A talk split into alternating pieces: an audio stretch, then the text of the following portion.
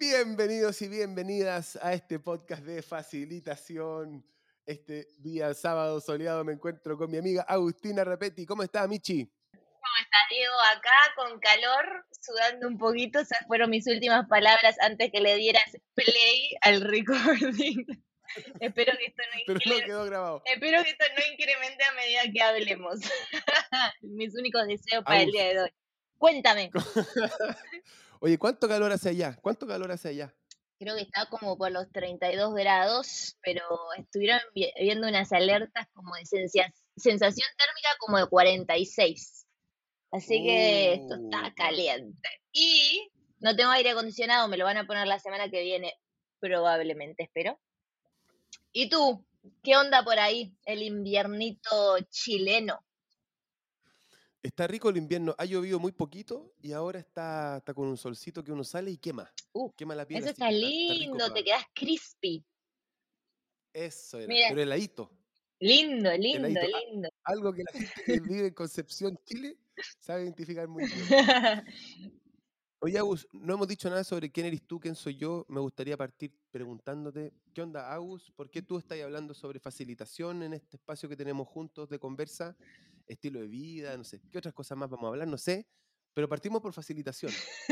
Y ahí me gustaría saber, ¿qué onda tú? Qué bueno, Diego. Pensé que vos ibas a dar la intro primero, pero dale, voy. Eh, mi, nombre, bueno, mi nombre es Agustina Rapetti. Estoy con ustedes hoy aquí porque soy una nerd de todo lo que tiene que ver con facilitación, design thinking, human centered design y lo estuve aplicando por los últimos seis años eh, en el banco más grande de Puerto Rico y tengo mucho para compartir. Y estoy acá con Diego, mi amigo partner, que bueno, yo soy Diego. Gracias por el pase, Agus. Bueno, yo soy Diego para la gente que nos escucha por primera vez. eh, soy Diego el facilitador. Me, me, mm, defino como una persona también muy inquieta, muy curiosa, muy valiente, muy emprendedora, que por los últimos 10 años ha estado descubriendo esto de la facilitación, aplicándolo en distintos contextos. Partí al principio trabajando en ceremonias, facilitando ceremonias de expansión de conciencia con uso de plantas de poder, como son ayahuasca y honguitos eh, mágicos, los magic mushrooms, eh, viviendo procesos ahí de transformación personal. Después me formé en coaching y empecé a llevar una forma más segura de expandir conciencia a organizaciones y a lugares. Partí trabajando con niños, después con sus profesores, después con sus padres, después con las municipalidades y las organizaciones que les ayudaban. Y hoy día estoy trabajando temas de innovación, de estrategia con las compañías más grandes de mi país y también con algunas internacionales. Y he Excelente. descubierto que, que Ujú. la facilitación, Amichi, la facilitación es una habilidad del siglo XXI, es un rol nuevo, emergente en este mundo loco y, y- y ágil que estamos viviendo, y es posiblemente una receta para resolver hartas de las cosas que a nosotros nos duelen, de cómo funciona el mundo adulto. Mm, me gusta esa definición del día de hoy. Diego, I love it. Le estoy cortando un poco a Diego, pues si le dejamos hablar, continúa eternamente. Así que me lo tomo, me lo tomo todo. simplemente quiero recordar que en este espacio estamos conversando de temas como facilitación, principalmente innovación, transformación, consejos de vida de Diego, que ya ven que es un libro abierto de consejos de vida para este mundo de los adultos y de los niños. Así que con eso podemos introducir al tema de hoy. ¿Sabes de qué te quería hablar hoy, Diego?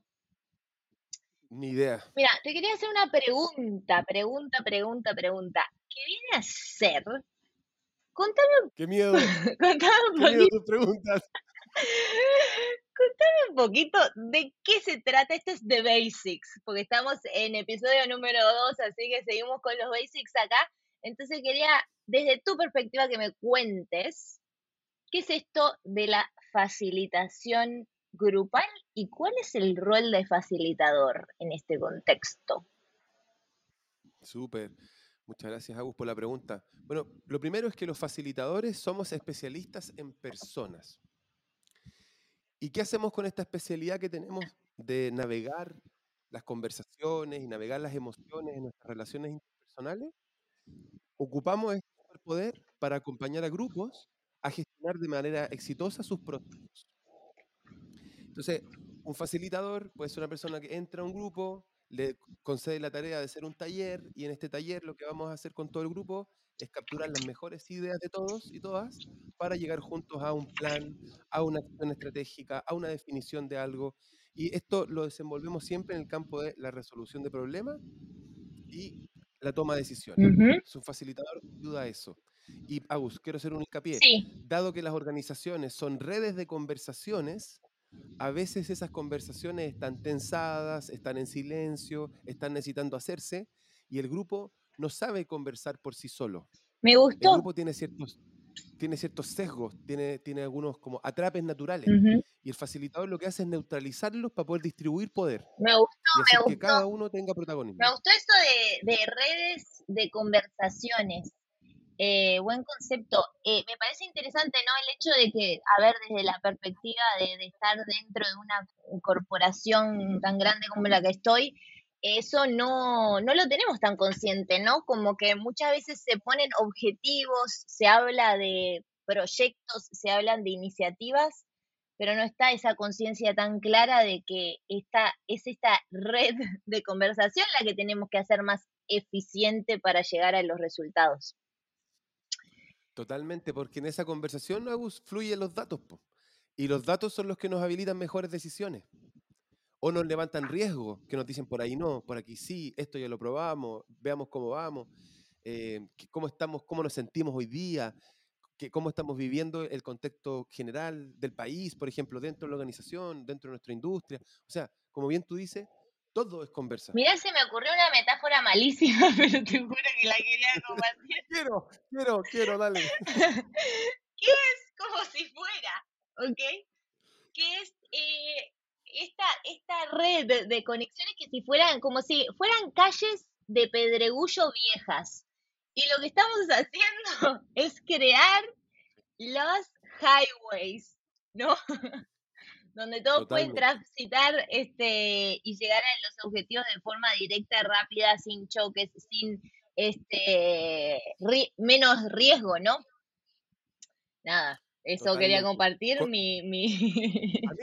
muy buena analogía. Muy buena analogía. Cuando la dijiste, cuando la dijiste yo recordé la conversa con un cliente del rubro de los transportes y cómo él me mostraba sus conquistas que son troncales, que se, que se organizan en estas, en estas grandes highways y luego todos estos recorridos ramales, estas ramas de conexión que ocurren en la logística del transporte y también lo ocurre en las organizaciones.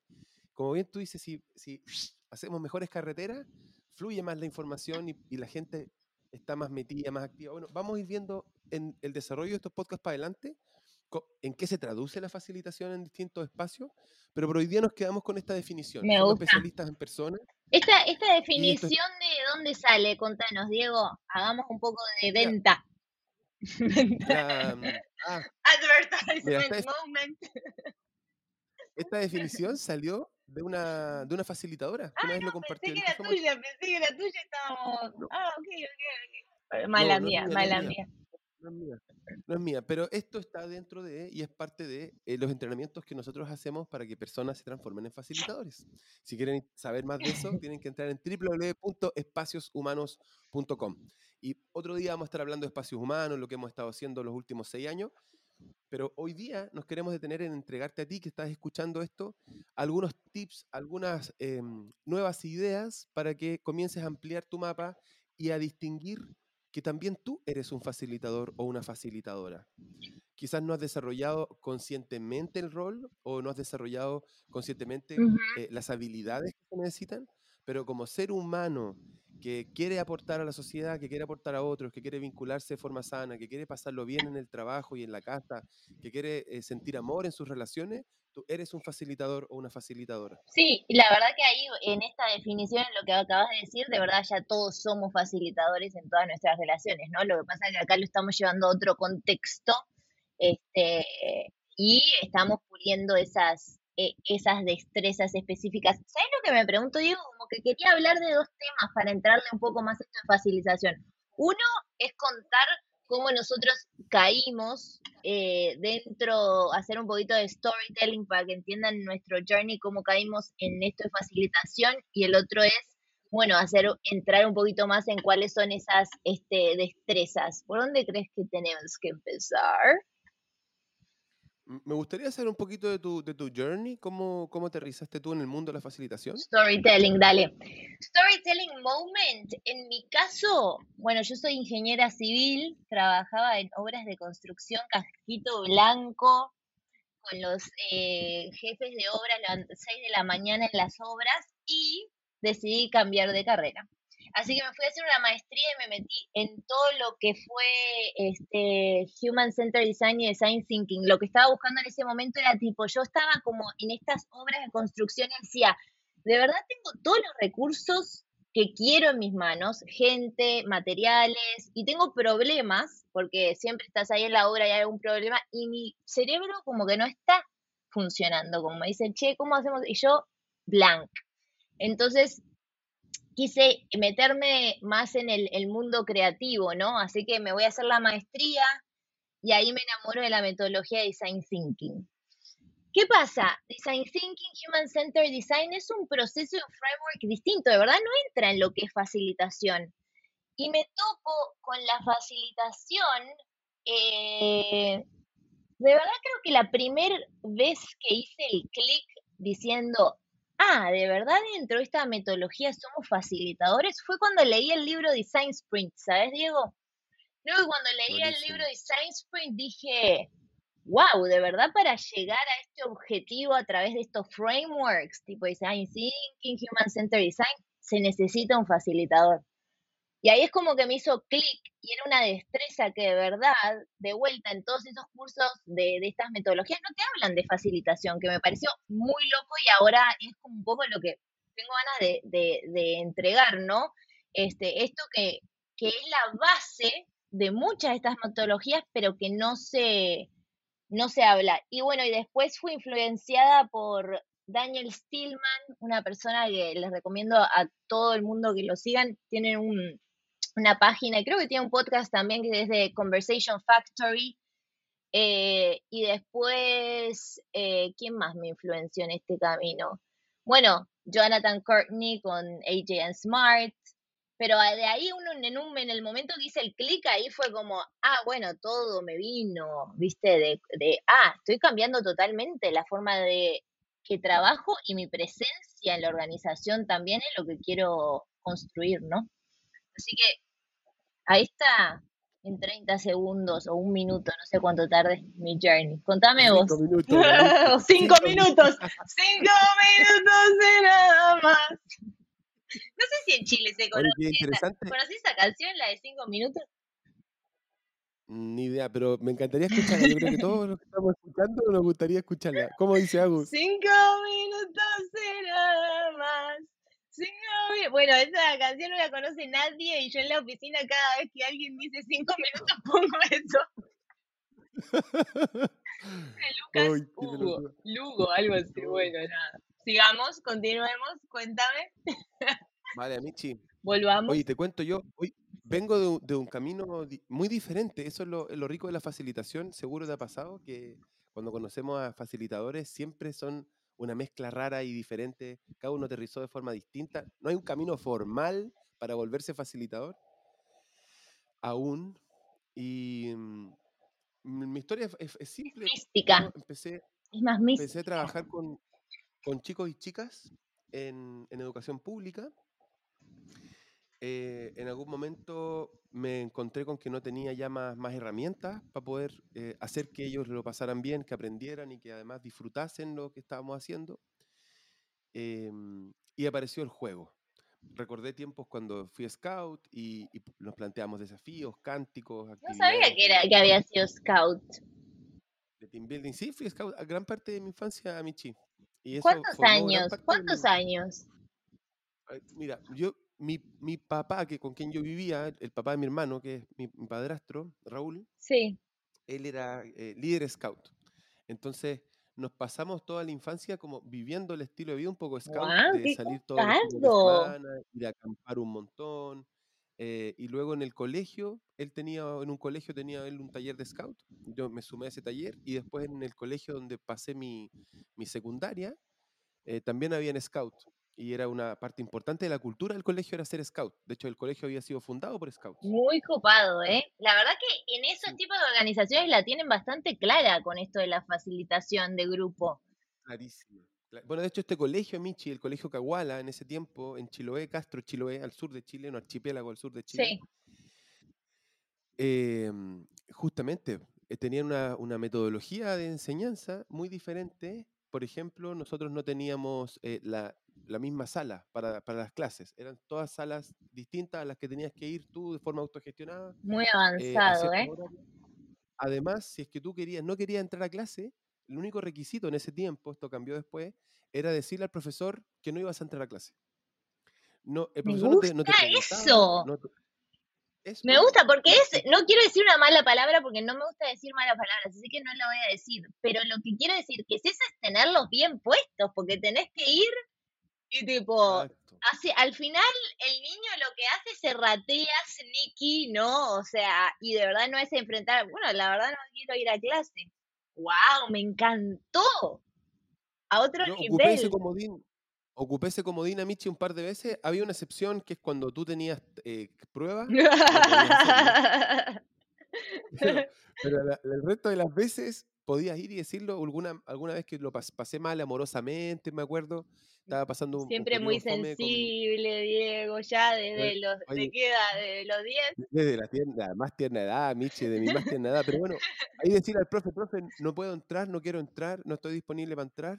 A tu corta edad, hacer ese ejercicio, ah, como tú bien lo, lo estás diciendo, buenísimo. Bueno, shout out tuvo el colegio Caguala allá y con ese entrenamiento de scout y con, con, todo lo que también ese colegio me ayudó y me, me, me, ayudó a transformarme, a ver mis heridas y a ver eh, de qué forma estaba funcionando.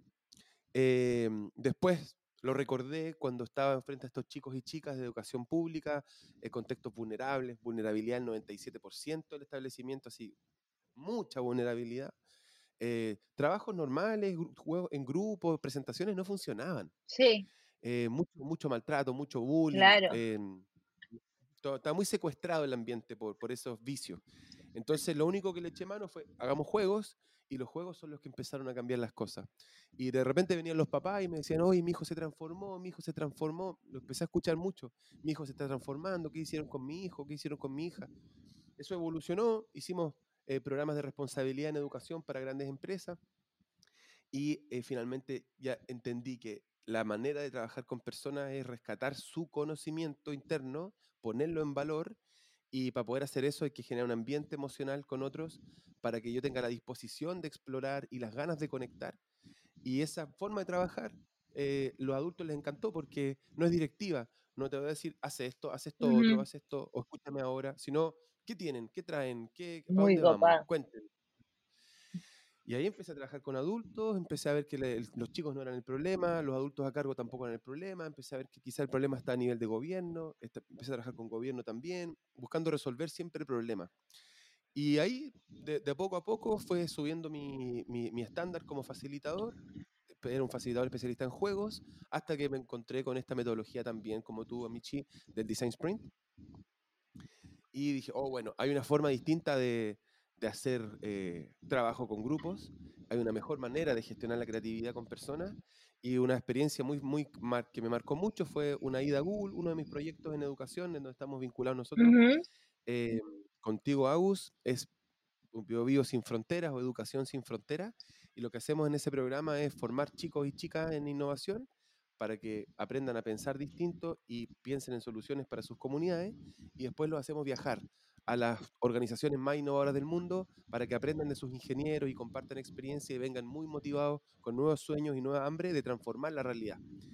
Y ahí estuvimos en Google y nos topamos con, con esto de que nos decían, oye, nosotros somos de, de comunas parecidas a ustedes, de distintos lugares de Latinoamérica, eh, no somos personas muy especiales, lo que sí hacemos especial aquí es nuestra forma de trabajar. Exacto, el way of working. Y todas las empresas ahora están con esto del way of working, the new way of working, ¿no? At the end of the day, it's the most valuable asset. Y eso es lo que no se puede copiar ni hackear, porque al final eso es un organismo, o sea, la cultura, el way of working es un organismo, o sea, que no lo puedes copiar, porque depende de las personas que, los, que la integran, ¿no? O sea, que... Totalmente. Ahí cuando, cuando hablemos y hagamos un podcast más detenido en cultura corporativa y transformaciones en, lo corporativo, nos vamos a meter en ese apasionante mundo de la cultura y cómo los valores y las reglas claras y los acuerdos eh, donde participamos eh, activamente por generar terminan generando espacios más libres para la creatividad y también espacios con, menos silencio de los conflictos. Y eso habilita un alto desempeño. Nos vamos a meter en eso después, hay sí, seguridad psicológica. Exacto. Termina entonces el cuento de lo de Google y tengo otra, tengo otra pregunta de este tema. Ah, bueno. Nada, eso, mi chita. pero, ¿qué, ¿qué, quedó el cuento de Google? Llegaste a Google, la gente te dijo. Llegaba a Google. no, funcionaba todo bien. Estamos conociendo. para, yo me tardé eh, cinco minutos en mi historia, pero esto es un live minuto a minuto de la vida de Diego. Desde, ¿A qué me invitan? ¿A qué me invitan? Desde el colegio de Boy Scout hasta, hasta la conversación que tuvo con el guardia de Google que lo dejó de entrar y lo que le dijo. No, pero estaba interesante, estaba metida. Escucha, decime entonces cuál fue la para resumir. ¿Cuál? ¿Cuál bueno, ya, volvimos, amiga, volvimos. Okay, Volvimos de Google. No, pero no, ¿cuál fue el insight de lo de Google? Ah, que te dijeron que algo. Ways of work. Ways of working, ok. las formas de trabajar, los ways of work. Ahí eh, vimos eh, estas formas modernas de cómo los equipos enfrentan sus desafíos, cómo se organizan en células, cómo eh, gestionan su creatividad, y me voló la cabeza, dije, oh, esto sí que sí. Eh, después me formé con el mismo lugar donde te formaste tú, con la gente capísima de AGN Smart, ahí con Jonathan Kearney, la Kearney, con todo el equipo. Shout out a ellos. Y, mm, y, eso, bueno, me, me, me, cambió el mapa de cómo se trabaja con, con post-its, cómo podemos hacer. Yo en la formación que, tengo como coach, eh, estoy súper consciente de que las palabras importan y que las ideas están vivas. Entonces esto me permitió eh, tener una tecnología al servicio del grupo, no solo para jugar y movernos y reflexionar desde una experiencia, sino ahora también para poder gestionar nuestras conversaciones clave, con poco tiempo, con diversión y de forma ágil. Sí, quiero, quiero para ir cerrando el tema del storytelling, eh, No, que me encantó. Este se llama rosteando, rosteando a los amichis. Este, no, me, quiero resaltar para, para, para ir cerrando el storytelling time de esto que, que acabamos de escuchar un poco, lo que me parece interesante de tu historia, unida con mi historia, es la diversidad de contextos donde esto aplica. Estás bostezando, amigo, estás bostezando. te, aburrido, te tragaste el bostezo. La gracia es una conversación, no es un monólogo, monólogo, porque si no, esto sería tu propio podcast, amigo. Así que. Nosotros, chicos, también nos estamos adaptando a esta modalidad. Episodio número 2. Bueno, todos nos tragamos bostezos en nuestra, vida, en nuestra vida, está todo bien. Este es un sales Amici, contenido de valor, recordá, contenido de valor. Ok, punto, el punto que estaba haciendo que esto se puede aplicar a muchos contextos. Con eso cierro el storytelling, creo que eso es como un poco el summary of the insights, que más allá de que nosotros estemos hablando de corporativa o de juegos o de educación, lo que sea, eh, esto, la idea y, por lo menos lo que yo quiero que, con lo que ustedes se vayan es eh, feeling empowered, ¿no? A, usarlo y mezclarlo y usarlo para el contexto donde ustedes estén operando, porque se puede. Así que, con eso, Diego, contanos un poquito de este, las destrezas, ¿no? O, este rol, yo sé que tenés un framework de vuelta, el bostezo, pero este, este no te lo tragaste. a mí, este fue directo a la cámara. ok, dale. y eso que nos movimos. Y esto, chicos, esto iba a ser a las nueve y media y por suerte es a las once, porque si no, los bostezos que hubieran sido a las nueve hubieran estado fuertísimos. Dale, Diego, contanos de ese framework donde que tenés, bueno, que tenemos, pero que vos sos eh, más el, creator eh, de este framework sobre el rol del facilitador y sus destrezas, etcétera. Bueno, eh, cuando hablamos del rol del facilitador y vemos que, el facilitador es un especialista en personas que cuida y, lleva, guía, acompaña procesos de un grupo, aparecen dos cosas. ¿Cuáles son las habilidades en personas que se necesitan y cuáles son las habilidades en proceso que se necesitan? Y podríamos decir que el facilitador se puede construir en, etapas. Puede ser un facilitador inicial, puede ser un facilitador intermedio, avanzado, en la medida que voy dominando estas destrezas y las puedo poner al servicio de organizaciones o de grupos. Entonces, lo primero tiene que ver con tus habilidades personales, que son cosas eh, que todos tenemos a nuestro alcance, como la comunicación efectiva, poder manejar de mejor manera los conflictos, poder generar espacios de confianza, eh, también saber llevar emociones de personas, conocer mis propias emociones y estar cómodo con ellas para poder también permitir un espacio donde otros estén cómodos con las suyas. Eh, hacer preguntas poderosas, entrenarnos en este arte de hacer preguntas abiertas que expandan el mundo y también tener una escucha que nos permita generar nuevas posibilidades, que, emerja lo nuevo.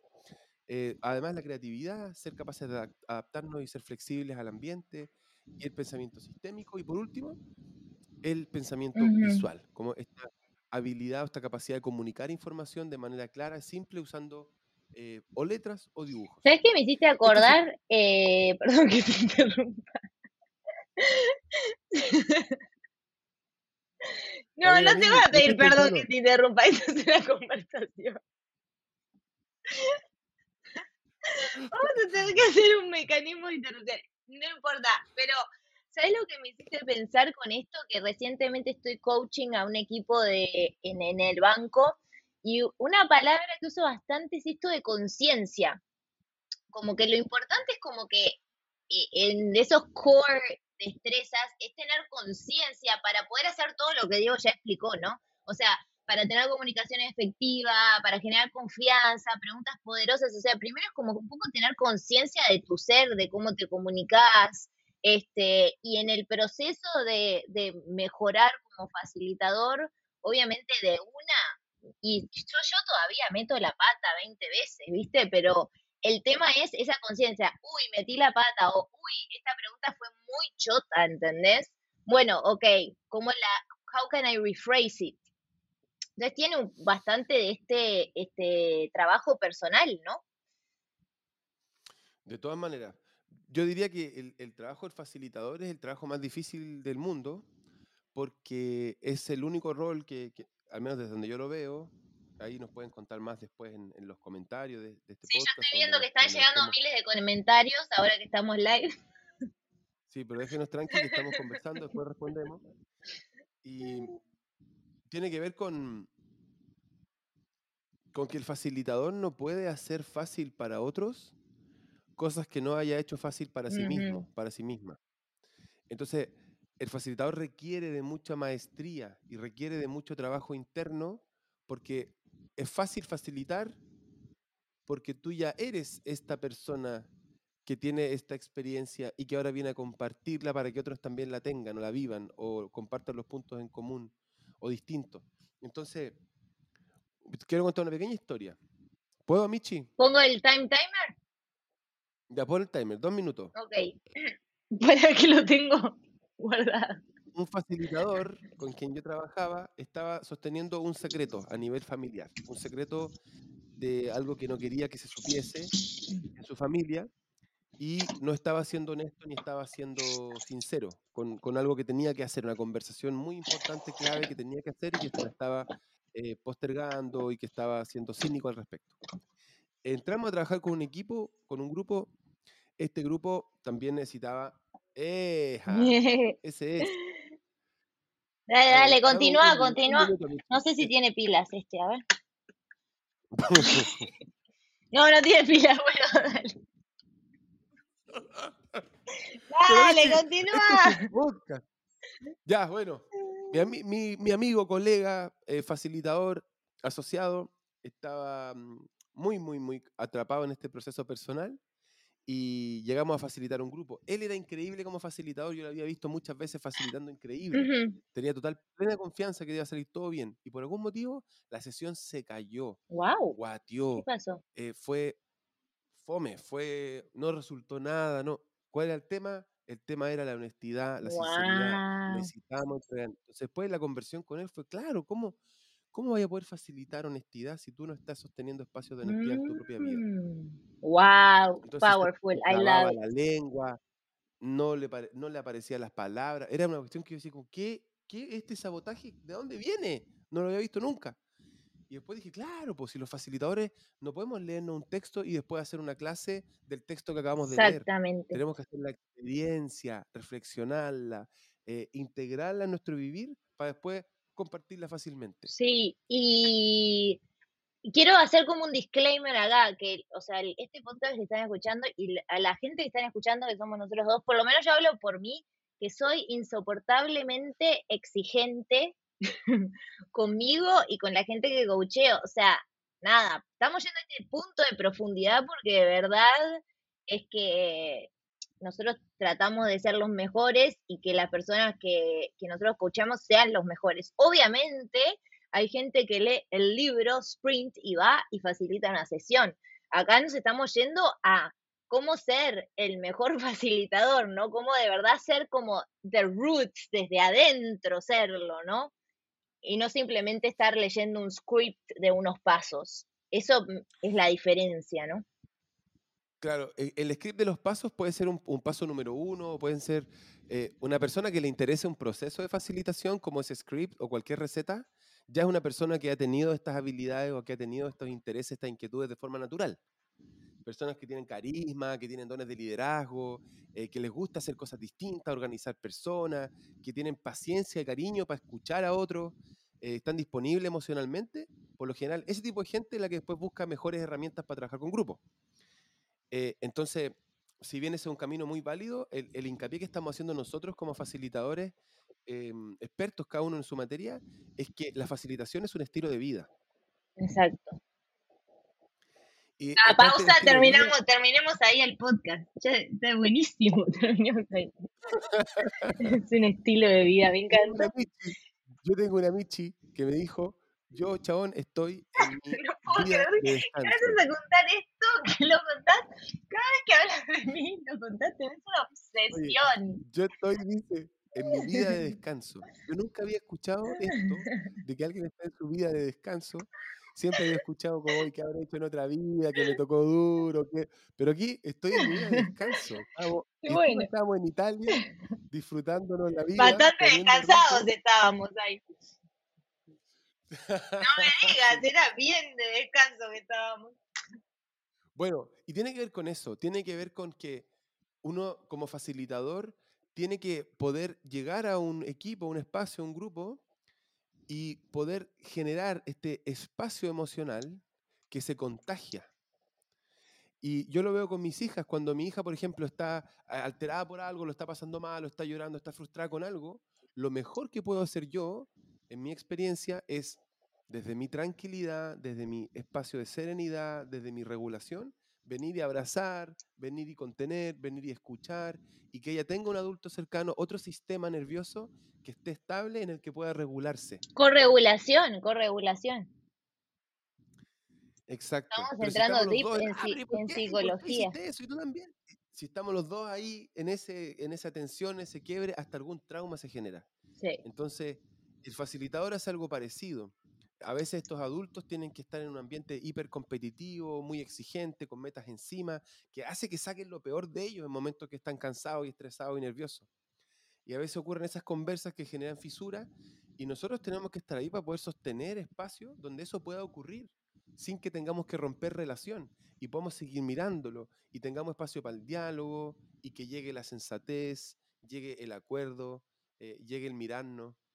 Entonces, si es que a ti te encuentran tus conversaciones personales, no te recomiendo ir a ganarte la vida teniendo conversaciones difíciles que personas en el mundo adulto no están pudiendo hacer por sí mismas y que requieren intervención.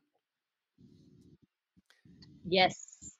Palabra sabe. Por lo mismo, el que se quiere poner a Michi ahí en el rol de nosotros, de ser un facilitador eh, pro y, experto y metido en este tema y vivir de esto, es un camino y es un estilo de vida muy comprometido, muy, muy, em, con mucho foco en esto, porque hay que ser nerds, como dice la pero sobre todo desde el punto de vista humano, tú tienes que saber que como humano eres una herramienta de algo más grande que tú y que tu, más allá de tus vicios y de tus faltas de virtud y de todos tus errores y las cosas que no te gusten de ti, más allá de todo eso, hay un espacio tuyo que es un espacio que puede dar un servicio a los demás, de, de estas cosas buenas que queremos ver.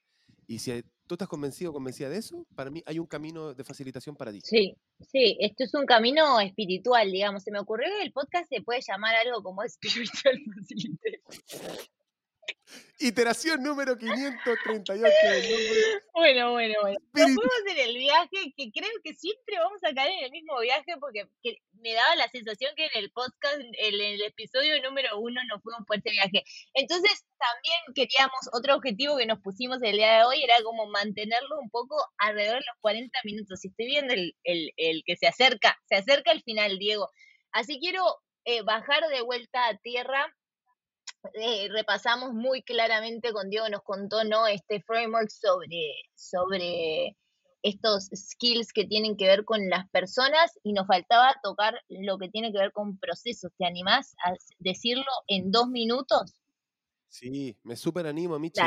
Con respecto a los procesos, ustedes pueden ir a la IAF o la International Association of Facilitators y ahí van a ver las core competencias, las competencias core del facilitador. Está disponible de forma gratuita. Y dentro de estas competencias, eh, a mi manera les pongo distintos nombres, pero van a ver que son muy similares. Lo primero es diseño centrado en usuario. Un proceso que tienes que manejar es poder diseñar soluciones centradas en usuarios. Eso es lo primero.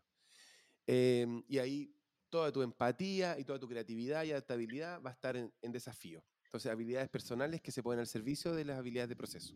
También saber gestionar expectativas, tener claridad metodológica, tu saber eh, técnicas como por ejemplo el diles, diles qué les vas a decir, diles lo que les dijiste y, y, ciertos principios pedagógicos para poder ayudar a los equipos también a, absorber lo que vaya saliendo, gestionar el tiempo, entender los espacios, saber que un espacio con más luz, con menos luz, con más frío, con más calor, hace una diferencia en el grupo, sobre todo después de 90 minutos. Eh, tener foco en los productos, o sea, siempre que facilitemos, saber con qué nos vamos, qué entregamos, qué te doy al final. Eso el cliente le deja la sensación de cierre y de que llegamos a algo. Los usuarios también les gusta. Eh, el encuadre, saber hacer buenos encuadres, poder traer a las personas aquí. En esto estamos, esto queda estacionado, esto es lo que vamos a ver hoy día, no hay más. Eh, poder hacer evaluaciones y diagnósticos. Y también lo que tú bien decías, Agus, esto de abrazar el feedback de estar obteniendo retroalimentación constante y amar esa retroalimentación. No solo aceptar lo que dicen, sino darle espacios de amor, de, de absoluta Em, presencia. Y esto puede ser, de nuevo, irnos a lo, a, lo más profundo, pero es importantísimo abrazar el feedback para mí como proceso, porque es lo que te permite aprender y es lo que además te permite conectar con tus clientes y con otras personas para decir, ok, a veces, como dices tú, me puedo equivocar, puedo meter las patas con una pregunta, pero si el feedback yo lo escucho y el feedback me, me entrega esto y me dicen, eh, la pregunta fue rechota, Mm, y yo lo puedo macerar, lo puedo trabajar y después hago menos, mejores preguntas, incluso las mismas personas me van a decir, oye, estas preguntas esta semana estuvieron buenas, porque parte de un proceso de aprendizaje colectivo y el facilitador no es inmune a aprender y a mejorar. Entonces, eh, a veces por nuestro rol de neutralidad, con esto termino, en el proceso, neutralidad en el proceso, eh, donde no, no podemos ser más amigos de uno que de otro, porque para algo estamos ahí nosotros, para mantener esa neutralidad, a veces el facilitador puede alejarse un poco del grupo eh, y, de, las fallas del grupo y de lo que el grupo vive como humano. Entonces también el abrazar el feedback es algo que nos permite siempre estar al servicio de, estar mejorando y creciendo. Buenísimo, Diego. Este, yo creo que, quisiera, si te parece, cerramos acá. digo, vamos cerrando. Y para cerrar, yo quiero, ¿sabes qué? Traer una definición de facilitador que me vino a la cabeza ahora escuchándote, que los dos conocemos, de AJ and Smart que dice, be the guide, not the hero. Y eso se ata con lo que recién Diego estaba hablando, ¿no? Eh, de ese stance neutral donde uno se olvida, ¿no? De, de, eso de yo quiero tener la mejor aportación, yo quiero el yo, este, sino que tomas ese stance neutral. Ellos ponen el, el, la imagen de Gandalf cuando, cuando dicen esto de Be the not the hero. Y creo que es una muy buena metáfora así como para recordar. Y yo me, realmente, después de verlo, medio que me lo llevo, ¿no? A cada sesión. Eso cada vez que entro me lo recuerdo, este, porque de vuelta para mí tiene que ver mucho con esta conciencia. totalmente, Michi, totalmente, Michi. Y yo le pondría una, una cosita al final. Dímelo. Como be the guy, be, the guy. Be the guy, be the guy, be the guy. Be the guy, not the hero. And have fun. Eso, eso, eso. es muy, muy, muy, muy importante que las personas se sientan alegres, que estén felices de estar ahí, que estén contentas, porque eso va a gatillar esas emociones de acercamiento y apertura que permiten aprender y mirar. Sí, que, que a su vez you need to have fun for other, others to have fun, ¿no? O sea. Oye, y ese, Amici, con ese cerramos, con ese cerramos, ¿ah? con ese cerramos. Si tú estás facilitando ahora o tú estás a puertas de ir a proponer una facilitación a un equipo y a veces te, te puede dar susto o puedes sentir que, que, no estás preparado lo suficiente o que las personas tienen demasiado poder en ese espacio y tú estás medio lejos, siempre, siempre, siempre recuerda disfrutar. Correcto. Y ahí ponemos una musiquita, chum, nos vamos, ¿no? Vos que tenés ahí, eso. Ahí está la musiquita, Michi. Bueno, esperamos que tengan lindo día, linda semana, lindo mes, lindo año, linda vida, gente. Vamos facilitando, vamos facilitando. Agus, volvé, decí chao. Adiós, chicos, nos vemos en el próximo capítulo de Facilitando, no tenemos nombre hasta ahora, pero cuando lo escuchen lo tendremos. Un beso a todos. Hasta la próxima.